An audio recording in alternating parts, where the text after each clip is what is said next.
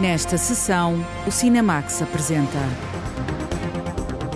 A Zona de Interesse, o horror do Holocausto, filmado ao lado do campo de Auschwitz-Birkenau. A semente do mal, Gabriela Brantes, no universo do terror. Rosinha e outros bichos do mato, o racismo do Estado Novo que humilha os nativos dos territórios ultramarinos. De Português de Jean Leduc, restaurado pelo Filmar em estreia televisiva na sessão de curtas na RTP2.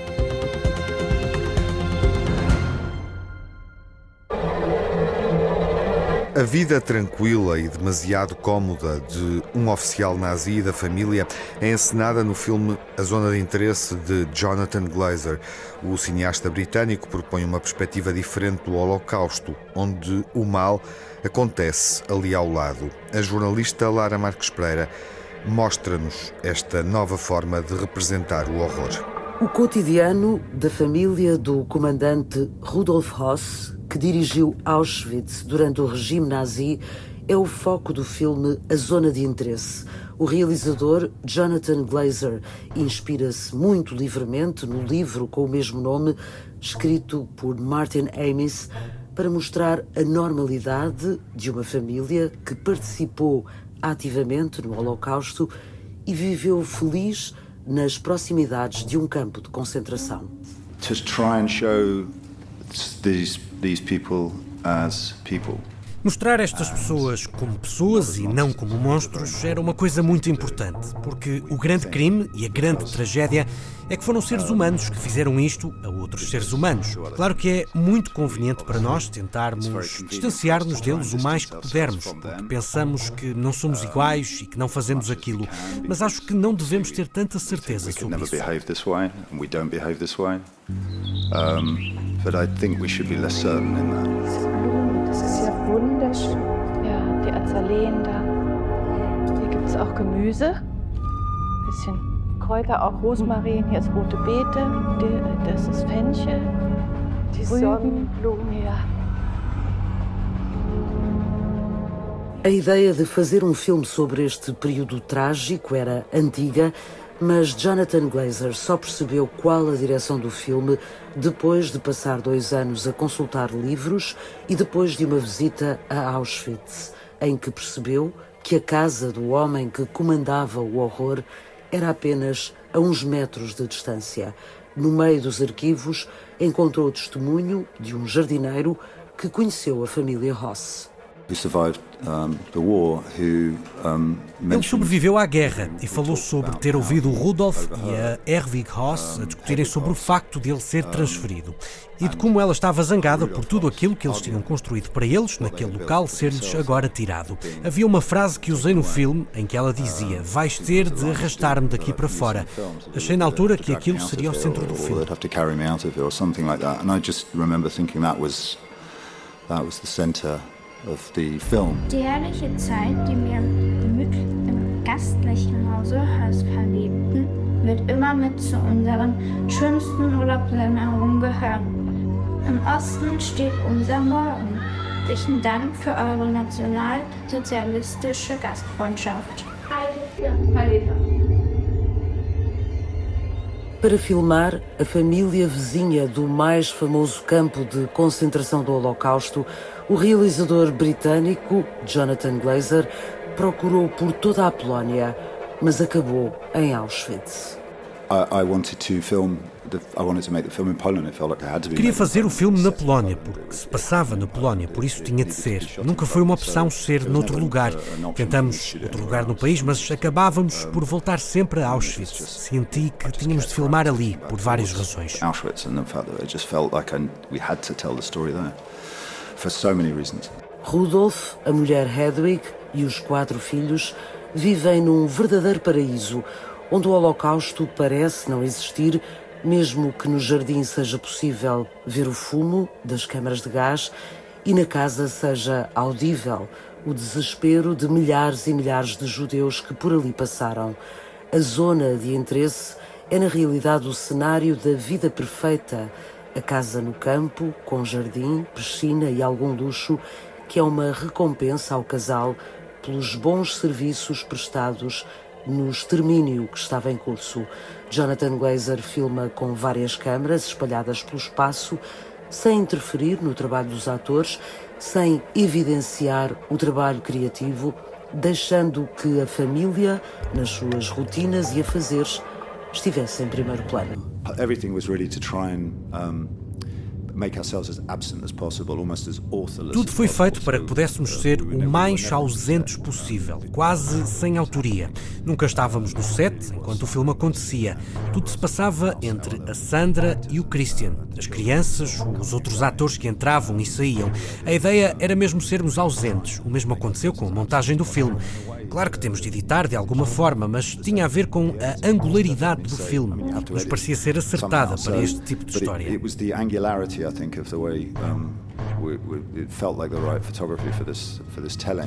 Jonathan Glazer evita o filme de época e a obra histórica e clássica sobre a perseguição de judeus pelos nazis, preferindo manter o tema presente, mas fora de campo, mantendo o Holocausto como algo que convive com a vida familiar e não está resumido a uma memória de museu. Tudo tinha de servir uma ideia de presente, em vez de peça de museu ou algo que aconteceu há muito tempo, sobre o qual podemos ler, mas sobre o qual nos sentimos a salvo e estamos a uma distância segura. Eu queria exatamente o contrário. Isto tinha de ser feito com algum nível de urgência e de alarme. A atriz alemã Sandra Huller, que desempenha o papel da dona de casa e mãe de família, não teve referências para se inspirar e admite que desde o início se conformou com a ideia de que a representação desta mulher e do casal teria de passar por uma percepção do espaço, da relação com as crianças e da vida em família. Of course I felt a responsibility Claro que, enquanto alemã, senti uma grande responsabilidade em representar esta mulher. Nunca me senti familiarizada com ela, mas ao mesmo tempo senti que não havia uma forma de fazer bem. Sandra Huller é também protagonista do filme Anatomia de uma Queda, que chega a Portugal ainda durante o primeiro trimestre e que venceu a Palma de Ouro do Festival de Cannes. O grande prémio do júri foi atribuído à Zona de Interesse, um filme que fala do Holocausto, mas não entra em Auschwitz para se focar no que se passa fora do campo de concentração. Of course, very important that we do keep talking about it and that we do keep showing it. Acho que é importante continuar a falar disto e a mostrá-lo. Tentamos fazer com que seja familiar. O que tentamos com o filme foi encontrar uma perspectiva que não tenha sido vista antes. Acho que é importante continuarmos a falar sobre isto encontrar um novo paradigma para que as novas gerações possam depois refletir sobre isto através do filme. find a new paradigm for it so that a new generation can, can, can discover this for themselves through film. Não há cenas de violência nem imagens das vítimas, há a consciência do que sabemos que está a acontecer, nós e a família Ross, que simplesmente quer o melhor para os seus filhos. Um filme desconcertante e incômodo sobre a apatia e a desumanidade que é possível atualizar até aos nossos dias. Ouvimos o realizador e a atriz de A Zona de Interesse no Festival de Cannes. Este é um filme onde um lar aconchegante existe, ao lado de Auschwitz, uma vivência estranhamente confortável para os vizinhos do campo de concentração. Jonathan Glazer filmando o horror silencioso a partir de uma novela do escritor Martin Amis. A zona de interesse está em exibição nos cinemas nacionais depois da estreia no Festival de Cannes, onde ganhou o Grande Prémio do Júri. A Semente do Mal é a segunda longa-metragem de Gabriela Brandes.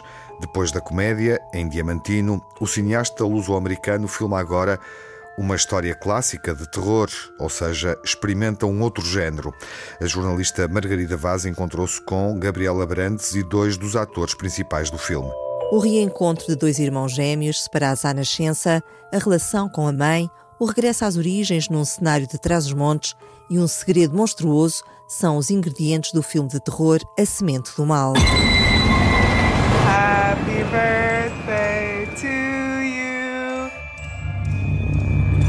You can have it, but it's bad luck.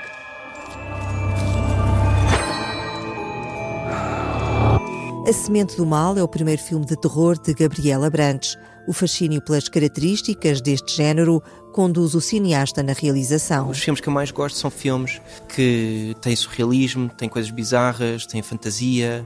Algumas vezes gosto bastante de ação e de intensidade, de suspense.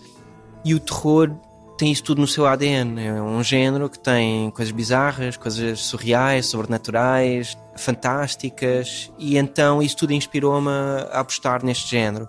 É porque também gosto de fazer coisas que as pessoas não, não estão tanto à espera, mas também porque adoro cinema de género em geral. Geralmente filmes que misturam dois géneros. Alguns dos meus heróis são, por exemplo, David Lynch ou Bong Joon-ho pegam num thriller e ao mesmo tempo vão juntar isso a um cinema de autor e a comédia e vão fazer ali uma mistura que fica muito única. Com este filme, nós estamos realmente a tentar fazer um cinema que é o meu tipo de cinema, que é, ainda tem a minha assinatura, as minhas ideias, a minha estética, o meu estilo, mas também é um filme de género, de terror, também é cómico e consegue ser uh, uma forma de entretenimento, um divertimento para o público que vai ver. A Semente do Mal é um thriller sobrenatural que associa a comédia ao suspense. O realizador, Gabriel Abrantes, não coloca limites aos géneros cinematográficos.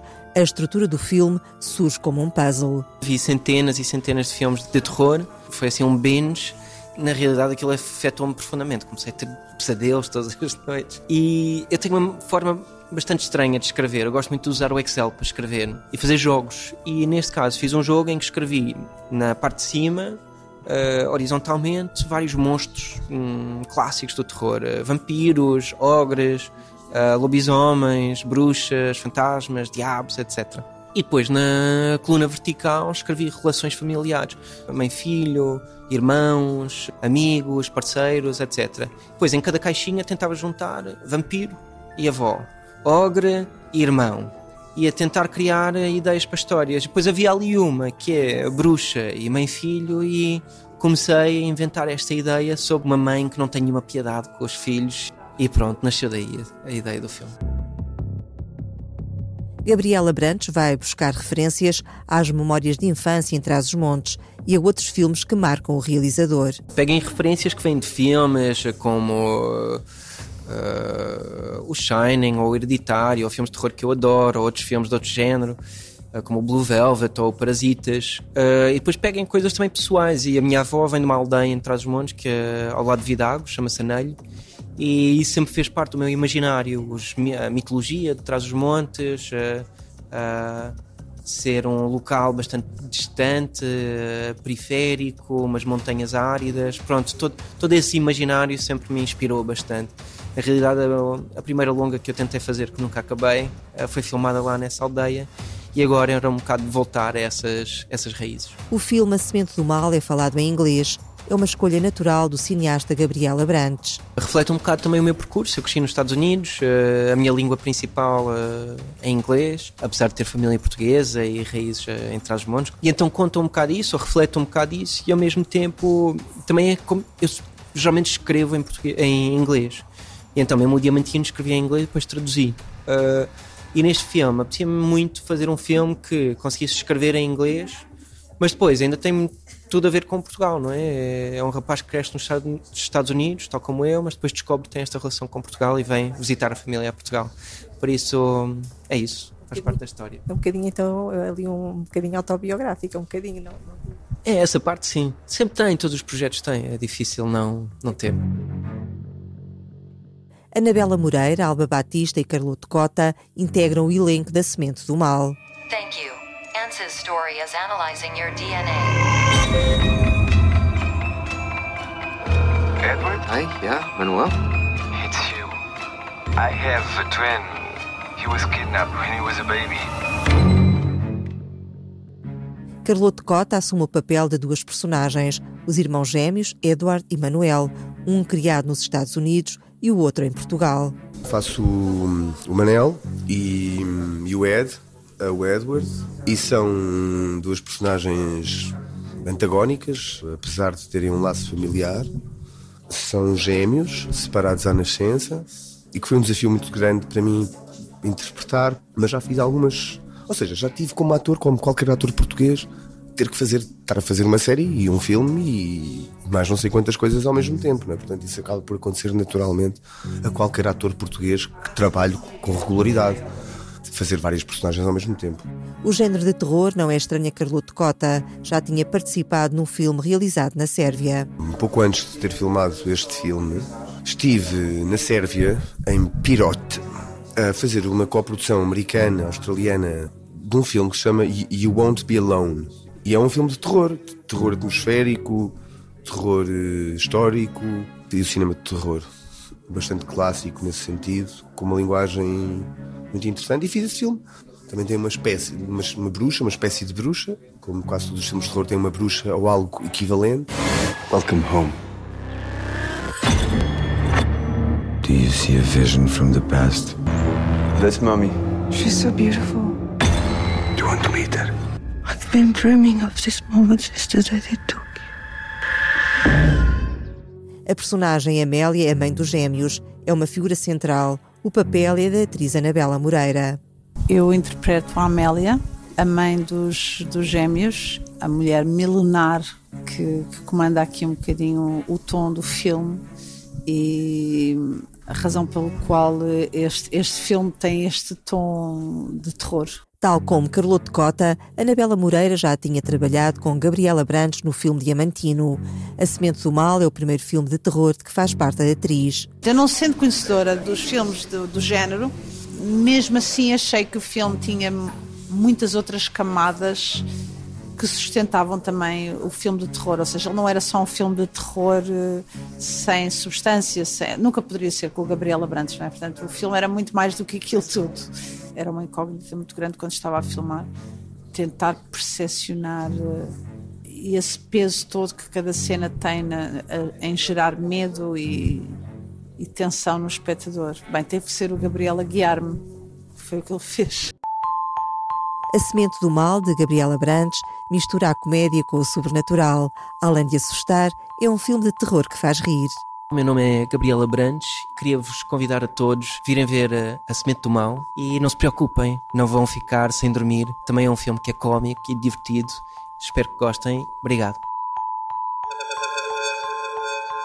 Uma narrativa clássica de terror, onde Gabriela Brandes aprofunda algumas temáticas que lhe interessam e que reconhecemos em curtas-metragens que realizou anteriormente, como a tecnologia e os laços familiares. A Semente do Mal de Gabriela Brantes, com Carloto Cota interpretando os irmãos gêmeos Anabela Moreira, Alba Batista, Rita Blanco e Sónia Balacó.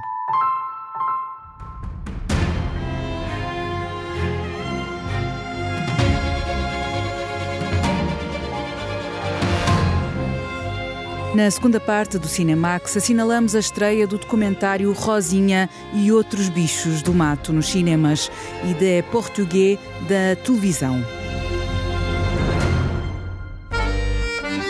Rosinha e outros bichos do mato de Marta Pessoa e Rita Palma. É um documentário que investiga o passado colonialista e racista português.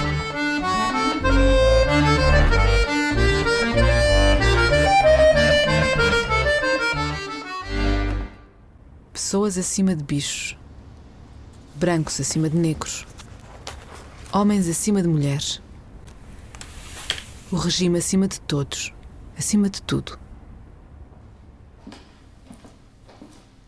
Rosinha e outros bichos do mato é a mais recente longa-metragem de Marta Pessoa, estreou no Indy Lisboa, pode agora ser vista nos cinemas. Um filme que parte de uma exposição colonial portuguesa em 1934, no Palácio de Cristal, no Porto, eh, uma exposição promovida pelo Estado Novo para realçar a grandeza do Império Português.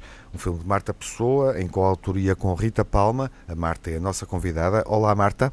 Olá. Bem-vinda ao Cinemax e à Antena 1 para apresentar primeiro a Rosinha. Provavelmente muitos dos nossos ouvintes, Marta, não sabem quem é a Rosinha, pois não? Um, com certeza. Arriscamos? Arriscamos, com certeza que não sabem, assim como não sabem da exposição uhum.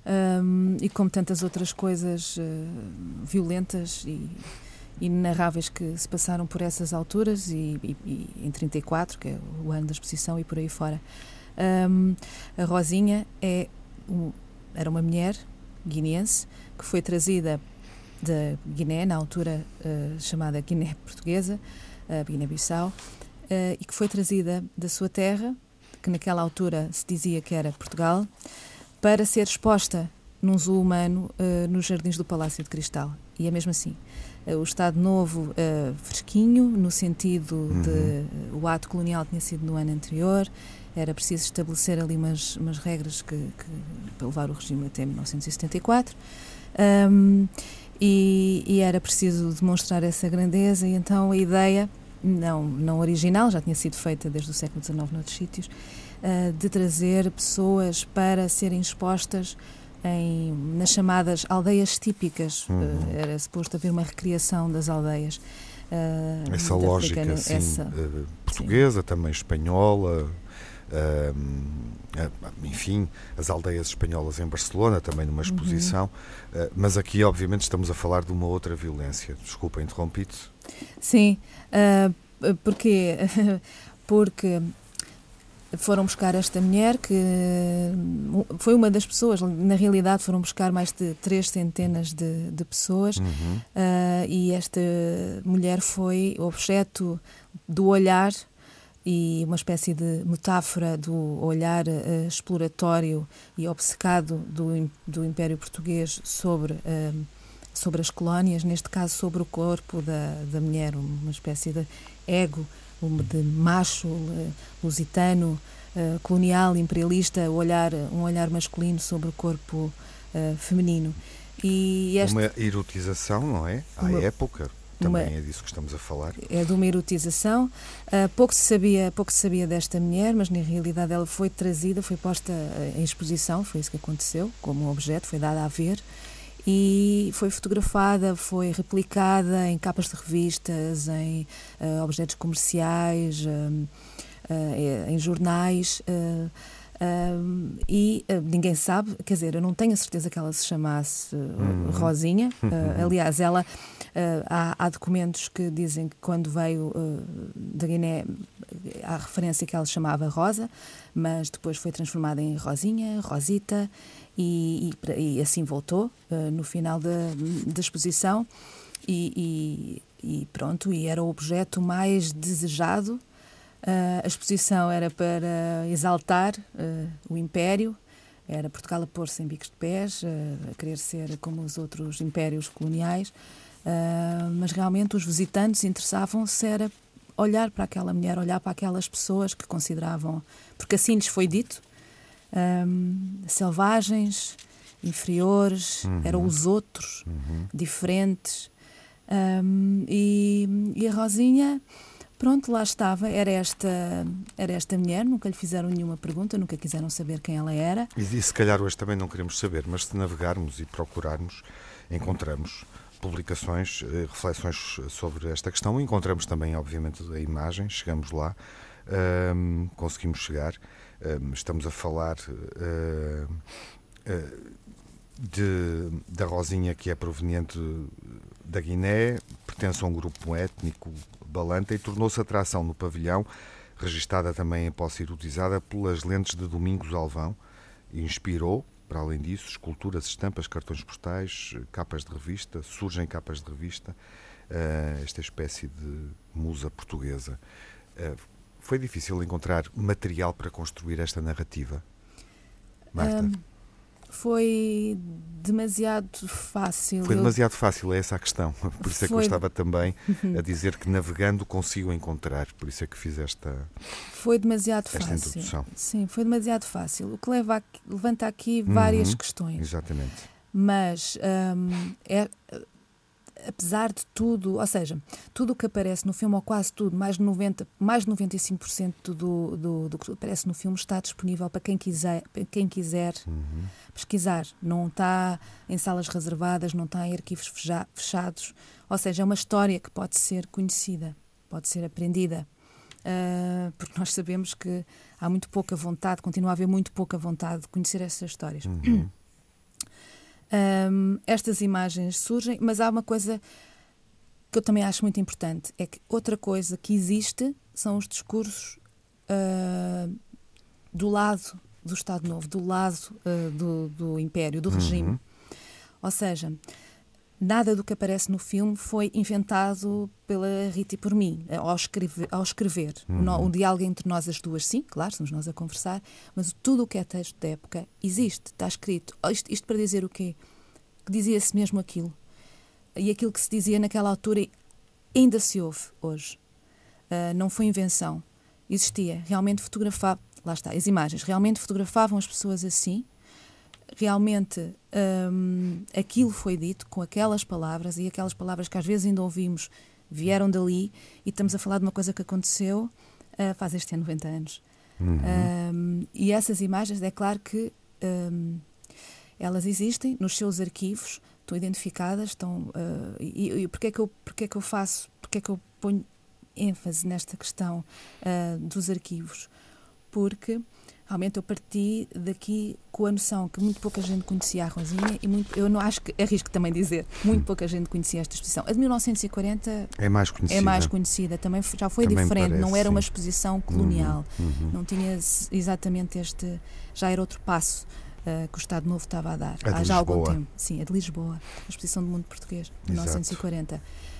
Um, Estava-se a dar aqui um, uns primeiros passos, uns primeiros passos nesta, nestas questões não só de mostrar aquelas imagens, dizer aquelas coisas, mas também de ensinar aos portugueses onde é que eles estavam, ou seja, e onde é que eles estavam não era perguntar-lhes onde é que eles queriam estar, era dizer-lhes onde é que eles tinham que estar uh, e como é que deviam olhar para, as para si próprios e para as outras pessoas. Uh, ah, eu, eu, digo outras pessoas, mas se calhar naquela altura não estavam, estavam a dizer que aquelas pessoas eram portugueses como eles, mas nitidamente um, inferiores.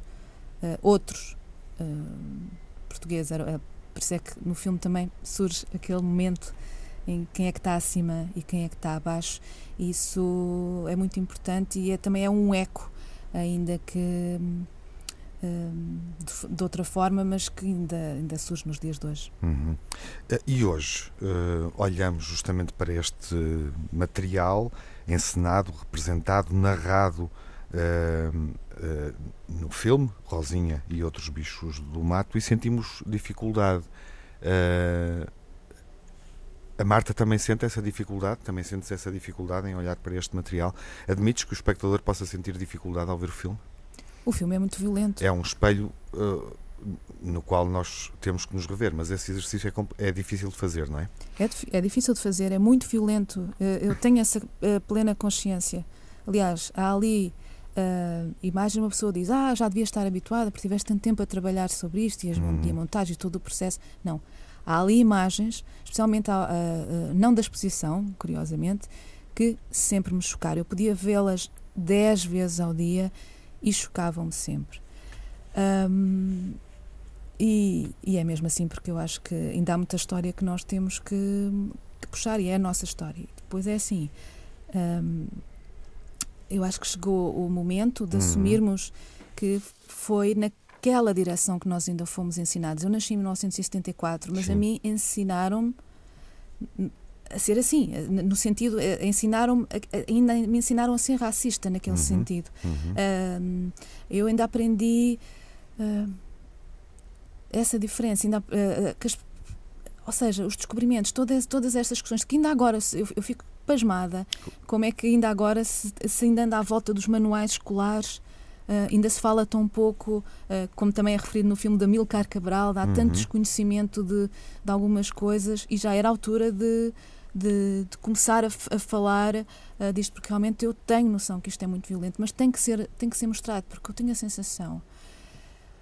não tenho a sensação, tenho mesmo a convicção uh, que não mostrar, não falar, não expor isto tudo, estou a proteger de alguma forma, ou seja, estou a, a proteger, estaria a proteger de alguma forma este discurso e eu não quero, eu não, uh, uh, um, como, é que, como é que eu ia te explicar melhor? Eu não quero defender estas pessoas, eu não quero defender estas posições, por isso eu quero, quero que venha ao de cima o que é que foi mostrado, o que é que foi dito naquela exposição.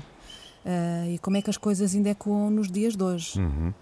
E vale a pena ouvi-las e, no fundo, perceber a história que não é contada, e a Marta referia à questão, obviamente, dos manuais escolares, e esse ainda é um problema contemporâneo. É, o filme diz-nos que Portugal é um país racista, falam do racismo suave. Uh, faz sentido esta expressão?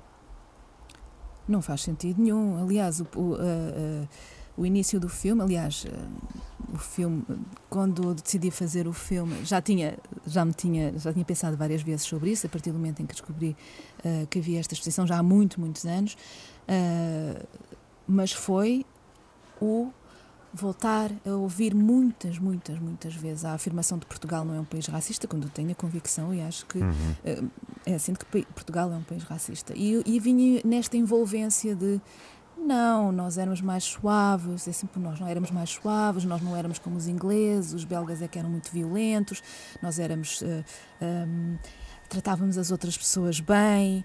Uh, um, um, um colonialismo suave, isso não existe. Isso não existe, não pode existir, não, não existe.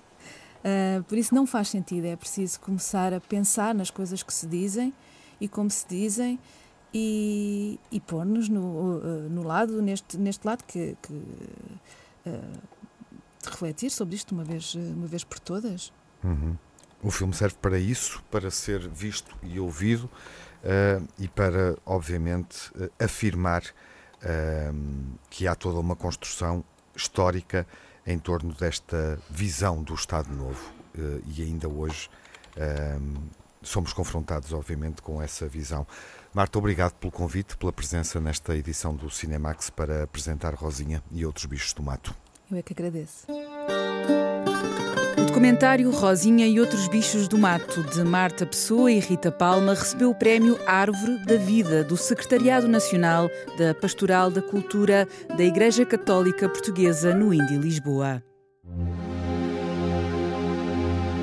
Na sessão de curtas-metragens, vamos exibir De Portugais, um filme de 1970 de Jean-Luc Duc, que faz parte do projeto de restauro de cinema português desenvolvido pelo Projeto Filmar da Cinemateca. Tiago Bartolomeu Costa é o coordenador, está de novo uh, connosco. Olá, Tiago, viva! Olá, Tiago, obrigado pelo convite uma vez mais. Primeira sessão do ano, continuamos a exibir o cinema clássico. É verdade. este filme, enfim, é um filme de propaganda do Estado Novo, concretamente de Portugal em plena primavera marcelista. Absolutamente.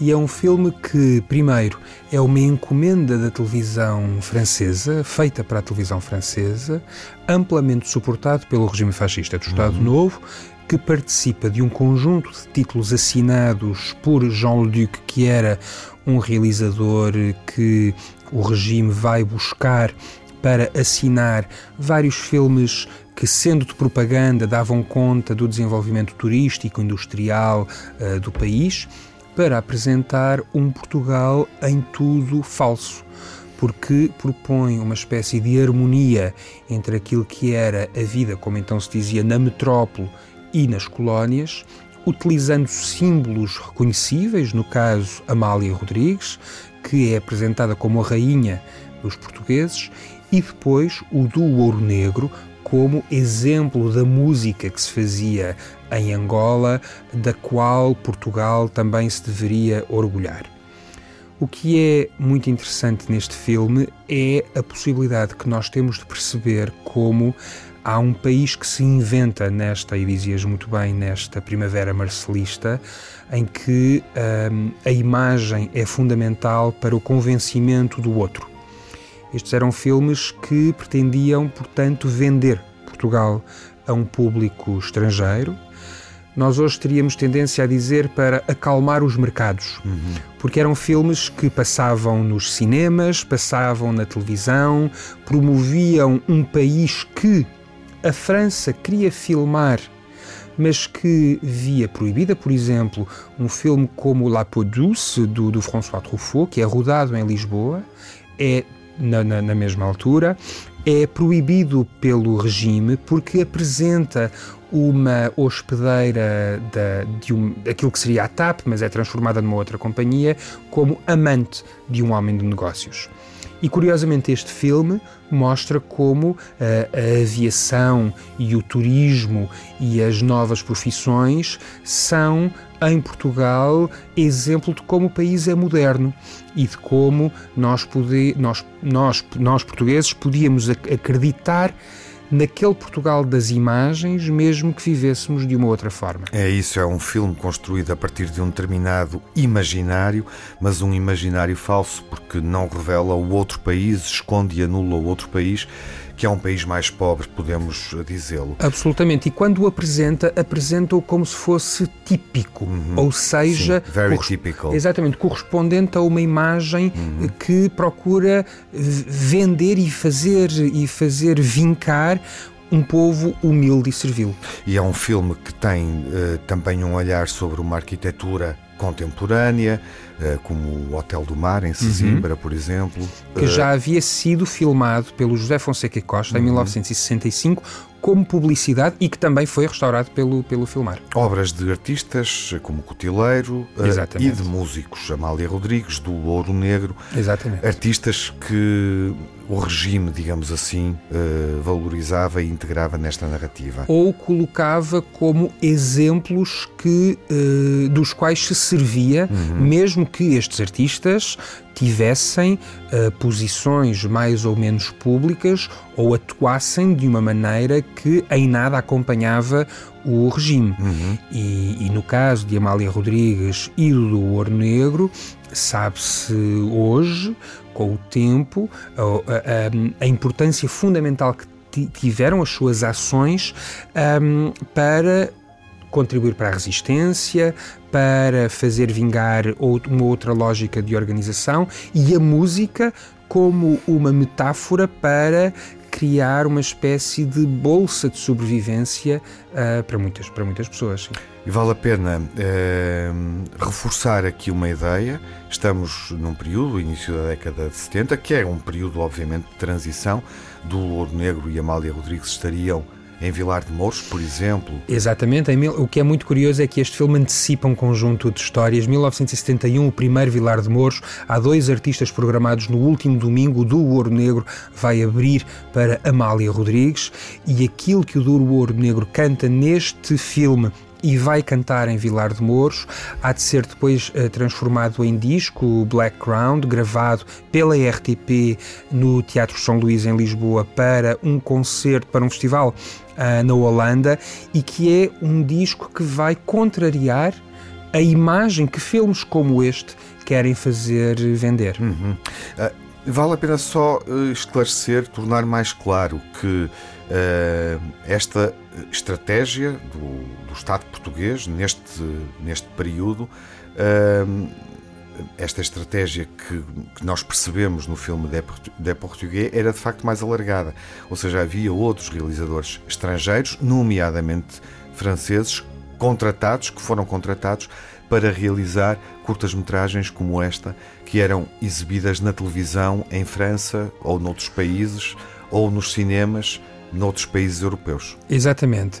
E que são filmes que um, nos ajudam também a perceber que, a partir das mesmas imagens, podem contar várias histórias. Realizadores como Jean-Luc ou, ou, ou, Pascal Longo uhum. são realizadores que são convidados, com grandes aspas, a mostrar um país que se modernizou, que se industrializou, que criou condições de trabalho, que existem outras formas de vida e condições sociais para as pessoas uh, estarem confortáveis com um regime que se abriu, com um regime que entende que há uma guerra em curso, a guerra das independências, que nós lhe chamávamos guerra colonial, uhum. e que os êxodos migratórios que hão de fazer a imagem de Portugal na Europa era qualquer coisa com o qual o regime não sabia, não sabia lidar. E, portanto, é convidar realizadores para virem mostrar um país à escala e à imagem de um discurso político é ainda assim o país que uh, hoje nós podemos perceber que uh, fez apostas na indústria, no comércio, no turismo, do qual nós ainda hoje somos herdeiros. Um, todas aquelas imagens são imagens que nos ajudam hoje a perceber uh, todo o discurso com o 25 de Abril foi necessário construir para uh, que nós pudéssemos falar de uma democracia de pleno direito. Uhum. Vale a pena salientar que o filme, além de ser exibido na nossa programação conjunta, Cinemax Filmar, integra uh, uma sessão do Filmar no Indie Júnior, o Festival de Cinema Infantil-Juvenil que acontece no Porto na próxima semana. Exatamente. Escolheram este e outros dois filmes. Outros dois. Um, escolhemos este filme, outro que se chama uh, Praias de Portugal, que acompanhou aquilo que pertence ao imaginário de duas gerações, que são as construções na areia produzidas pelo Diário de Notícias. Uhum. onde que... eu também participei, e onde... já em plena democracia. e onde mostra a importância dos jornais e por isso um abraço muito solidário para todos os profissionais do Diário de Notícias e da Global, uh, Média, e da Global Média que neste momento Sim. estão a sofrer e um outro e um outro filme chamado Amanhã para além da ponte o Porto de César uh, Guerra Leal, que são três filmes uh, que nós em diálogo com o Indy Júnior, escolhemos para mostrar àqueles que vão votar pela primeira vez muito em breve, têm 15, 16, 17, 18 anos, que utilizam as imagens através das redes sociais para contar as suas narrativas e, sobretudo, para podermos mostrar como as imagens que nos parecem verdadeiras às vezes são amplas construções mentirosas. Uhum. E fica aqui então este exemplo e o convite para quem nos escuta na rádio assistir a esta sessão na RTP2 uh, eh, e ver esta narrativa. Obrigado, Tiago. Obrigado, Tiago. Até breve. E até breve, até já. O documentário de Português estreia finalmente na televisão portuguesa. O filme restaurado pelo Filmar é exibido no Cinemax Curtas na quinta-feira à meia-noite e é reposto à uma da madrugada de segunda-feira na RTP2.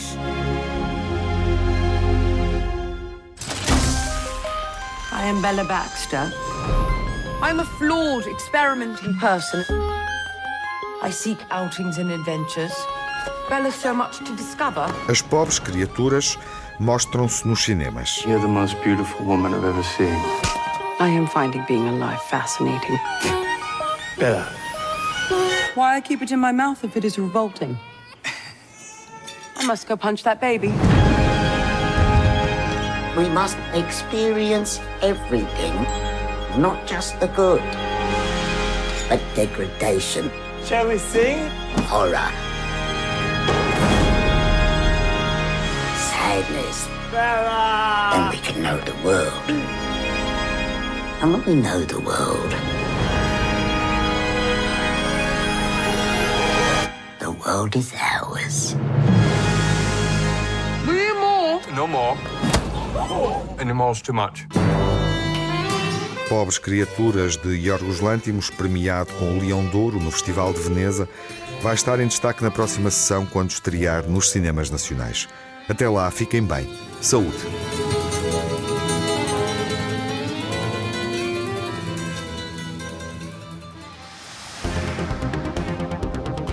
No Cinemax correm os créditos finais.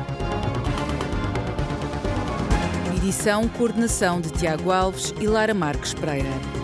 Sonorização de Rui Fonseca e Rui Coelho. Pós-produção de Edgar Barbosa. Banda sonora original Cinemax é da autoria de Nuno Miguel e é remisturada por César Martins.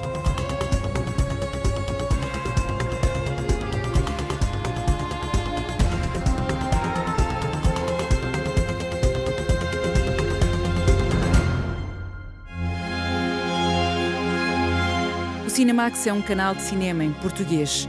Pode ver as sessões de curtas-metragens na RTP2 e ouvir as emissões na Antena 1 ou em podcast.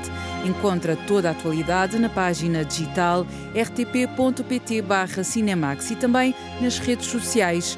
Torne-se fã no Facebook e siga-nos no Twitter.